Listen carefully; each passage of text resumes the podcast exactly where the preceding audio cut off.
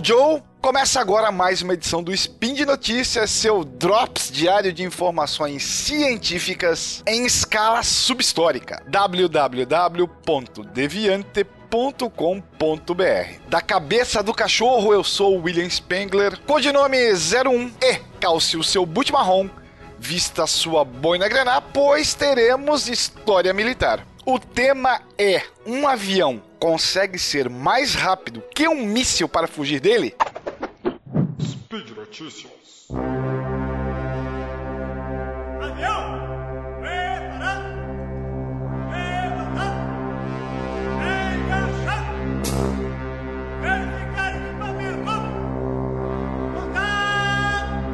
Quatro três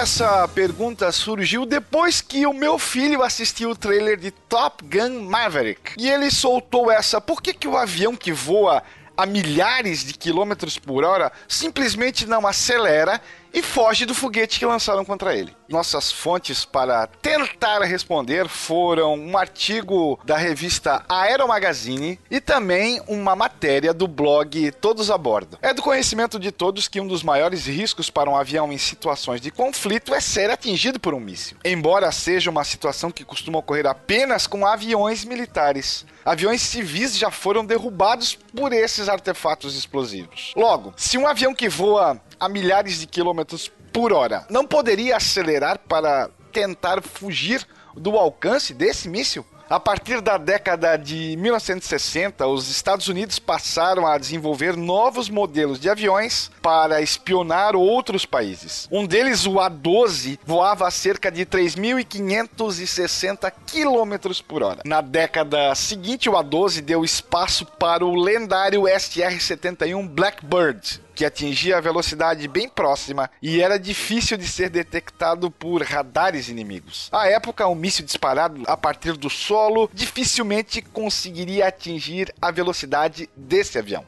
Um míssil disparado de outro avião a partir do ar também teria dificuldade em acertar algumas dessas aeronaves. Isso se devia ao fato de que não havia muitos aviões de caça que conseguissem se aproximar dessas aeronaves espiãs devido à sua alta velocidade. Um dos mísseis mais avançados da época, o AIM-9 Sidewinder, também não tinha velocidade suficiente para atingir o Blackbird. Na verdade, nem precisaria, porque ambos foram desenvolvidos pelo governo dos Estados Unidos. Ele atinge Mach 2.5, isto é, duas vezes e meia a velocidade do som, que gira em torno de 1.224 km por hora no nível do mar.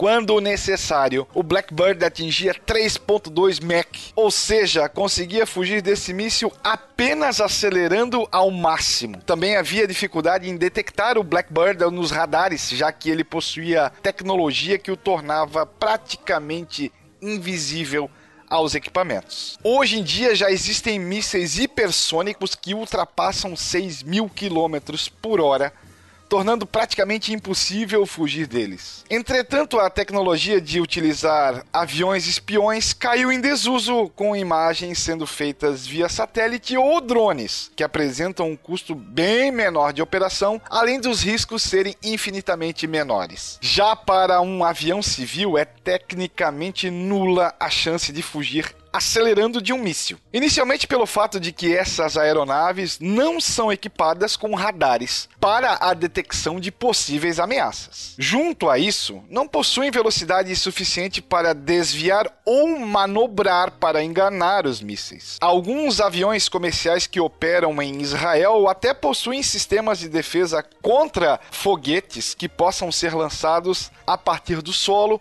em baixas altitudes. Esse sistema, entretanto, é apenas uma tentativa de proteção, não sendo necessariamente eficiente contra alguns dos mísseis mais avançados. Mais do que acelerar e fugir de um míssil, um avião pode contar com medidas para enganar os sensores dessas ameaças. Uma delas são dispositivos conhecidos como flares, que se assemelham a fogos de artifício. Quando uma ameaça é detectada, o piloto pode disparar esses flares que queimam como bolas de fogo e confundem o sistema dos mísseis inimigos. Eles atrapalham os sistemas que seguem o calor dos motores dos aviões. Ao se aproximarem dos flares, os mísseis acreditam que chegaram ao avião e acabam explodindo longe do seu alvo. Para mísseis guiados por radar, há outro jeito de enganar seus sistemas utilizando chefs. Eles são constituídos por milhões de pequenas tiras de alumínio ou outros materiais que confundem os sistemas teleguiados. Quando são lançadas no ar, essas tiras passam a ser identificadas como alvo pelo radar do míssil,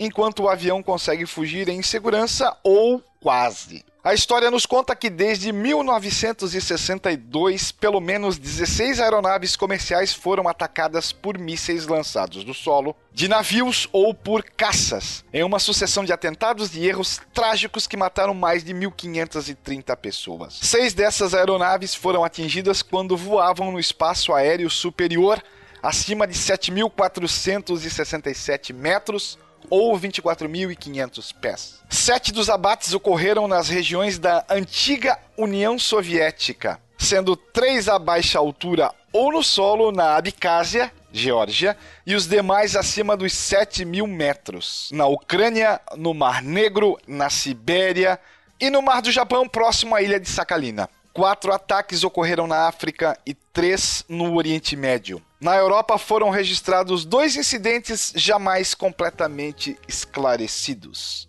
Nas Américas e na Oceania não há casos registrados. Só em duas ocasiões tripulantes e aeronaves aterrissaram em segurança. That's all, folks! Para aqueles e aquelas que se interessaram pelo tema, vale conferir os dois links da postagem deste episódio lá no portal Deviante, que apontam para a Aero Magazine e para o blog Todos a Bordo. Aproveite que você vai acessar o Deviante e deixe por lá sua crítica ou sugestão. Convém lembrar que este podcast só é possível acontecer graças ao seu auxílio junto ao patronato do SciCast, que pode ser feito via Patreon, Padrim ou PicPay. Bye bye, fellows!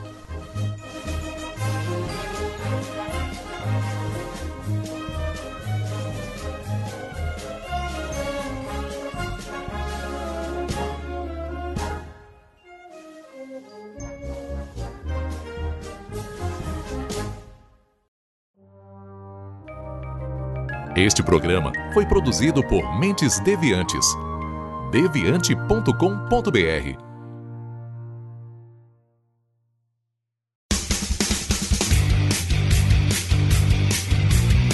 Cortes, edição de podcast.